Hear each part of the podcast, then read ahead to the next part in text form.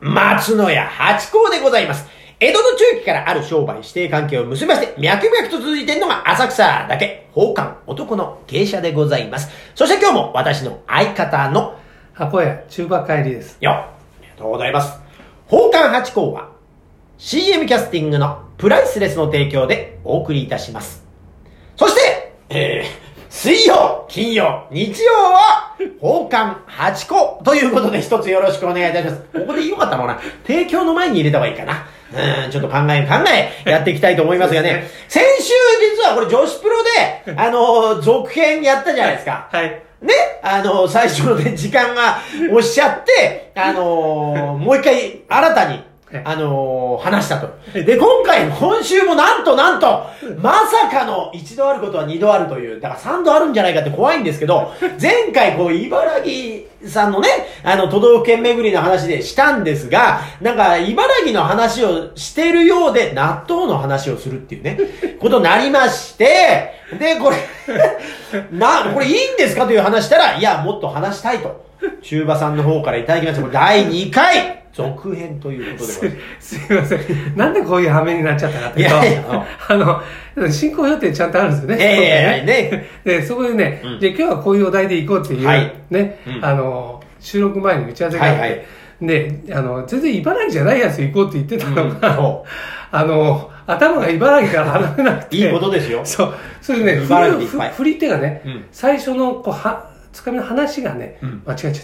た。いいですよ。いいですかそれはもういいですすいまよ。せ茨城で頭がいっぱいなんてそうです茨城県としたらもう最高ですそよ。うもう知事に伝えたい。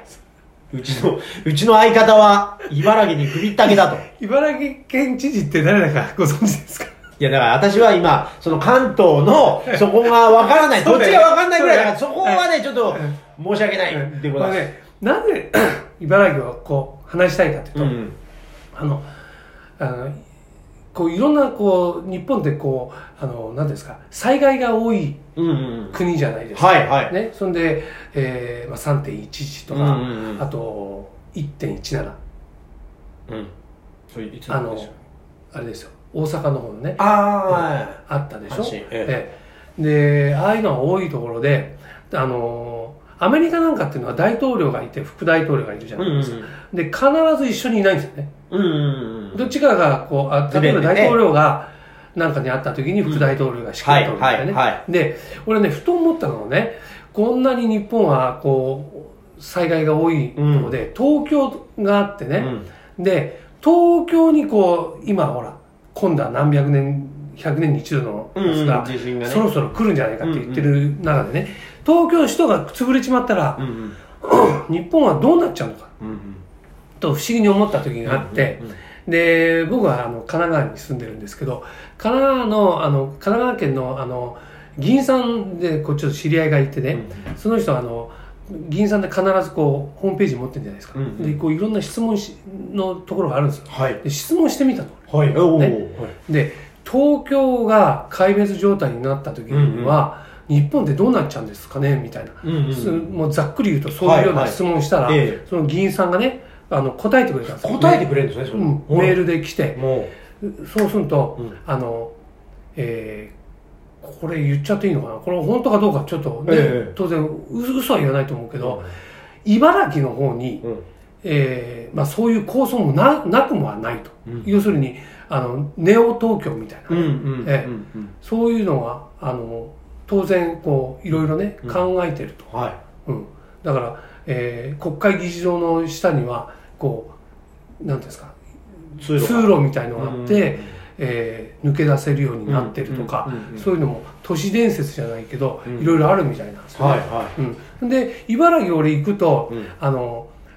あそこ平野じゃないですか、い。うん平野なんですよ、はいええええでまあ海もあるんだけどえ、えーとその栄えてる時はうこう津波が来ても届かないようなところにあうんる、うんうん。だけど海に、ね、海ってのは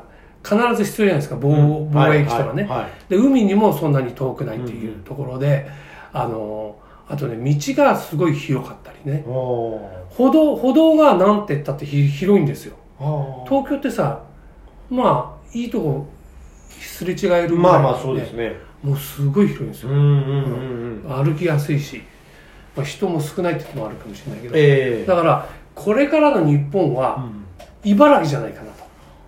なんかね、ちょっと前に埼玉副都心っていう話もありましたもん。だからそこ、そこでいろいろこう考えてらっしゃってってことなんあれってもう消えちゃったんですか、埼玉の話は。ね、埼玉はねやっぱりね海のない県じゃないですかうんうん。やっぱね多いね海があったところがやっぱこう栄えると。栄えるうん。だから、えー過去あの札幌もす札幌っていうか函館え函館とかえ。うん神戸とかね、えー兵庫とか長崎とか、うんまああの海外から来るのってやっぱりそういうこう港にはい。まずは上陸するじゃないですか、ええでも今飛行機が。埼玉って飛行機ありますあの飛行場ありますあれ あれでしょそれ各県にあるんじゃないですか、やっぱり。国際空港になりなり得るようになってでもそれこそ土地地はありそうですけどね。で、新たに作れば。埼玉ですか、ん。なるほどねだからまあそこそこにねでそれ関西の方に持ってった方がいいとかね、ええ例えば福岡に持ってった方がいいとか多分そういうこともあるんじゃないですかでもでもね、やっぱしあのこう日本列島の中心的なところにあった方がいいんじゃないかなと思うんですよね。あーあまあ江戸ですなえ東京えが、ええ、だからい徳川家康っていうのはあの人静岡かどっかの出身でしょ。うんそうそうそれがね、あの東京にこう持ってきたっていうのをね、もう素晴らしいなと思うんですよね。まあそうですよね先見の何にもないところからゼロから作ってますからね治水から始まって川の流れを変えて利根川を変えて氾濫を抑えてそれでこう、っていうなんていうんですか、こう東京湾っていう絶好のこう、うん湾、はいはい湾うんがあるしね。はいまあそうですねでももう話といった方がそういった意味ではでも安あー全は安全なんじゃないですか、近いと、うん、ってことは考えひちゃう。被害がそう、まあ、ア及んクでるセスんじゃなはいいいかでとすけどね。ね。ああ、どうなんですかね。そうするとなんかこう大阪大阪の人が喜んだりしてねねえ、だからまあまあ、もともとのね、京都とか大阪さんが髪型ですから、もともと文化があったのはそこですからね。ああそこのに。お大阪ってさあのなんていうのあのに日本日本じゃないみたいな感じだよねあまあそうですね、他に比べりゃ外国当然なんていう歌もあります けどもそうそうそうね。まあ独特の文化がありますわね。えええ好きなところではありますけど、笑いだって違いますよ。だって言葉だってえね。えまあ弾むように、やっぱり、あれもコミュニケーションの言葉なんでしょう。で、江戸弁、ね、昔のその江戸弁、落語に出てくるような、あの喋りもコミュニケーションなんですよね。で、今のこう、最近のこう、標準語というか東京弁っていうとええ、こう、ぶつ、ぶつっと切れるような。だからコミュニケーションがなかなかうまくいかれたら、まあ言語の感じもあんのかなというふうには思いますけど。だ江戸弁っていうのはなんかあのこうす発展してないですよね大そうですねやっぱ大りちょっと阪弁っていうのはさずっとね、うんうん、使い続けて身近な言葉なんでしょうな。うん。なんか江戸弁っていうのはほ滅んでいっちゃうねまあちょっとね、あの、当たりが厳しかったりしますからね。てめえこの野郎みたいな、えーことになっちゃうガラピシャなところが多いですからね。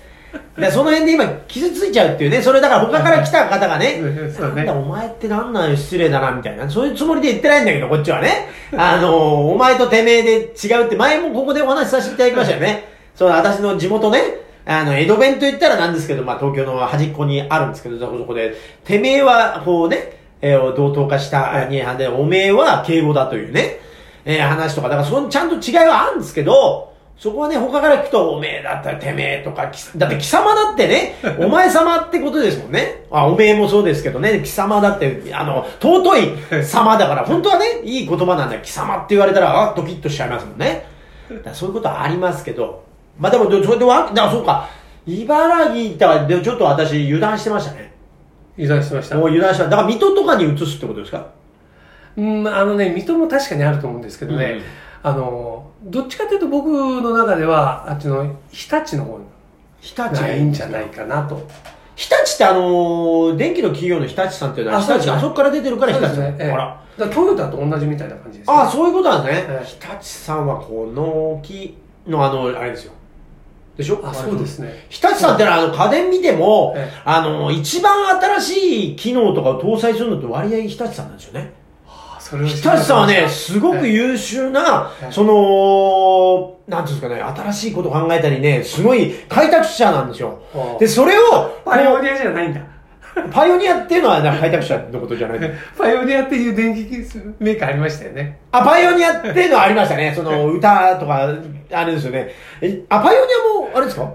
茨城さんですかいや、そこは、あそうです。はいそう、だから、日立のものってのは、一個先行ってるって私の中でイメージあるんですよ。なるほど。そう、ただ、その販売っていう、だから職人さんなんだと思うんですよね。あー販売で世の中に回すっていうのが、ちょっと増えてんだ部分が今まであったのかなっていう印象はあります。でも、あの、電化製品で、お、何これって思ってたのは、よく日立さん多いですね。今も、えー最近だから家電製品買わないんであれですけど、そうだ、買い替えの時は、まあ、ひとしさん見たりしますわね。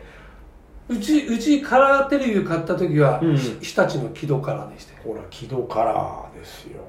そういうことですよ。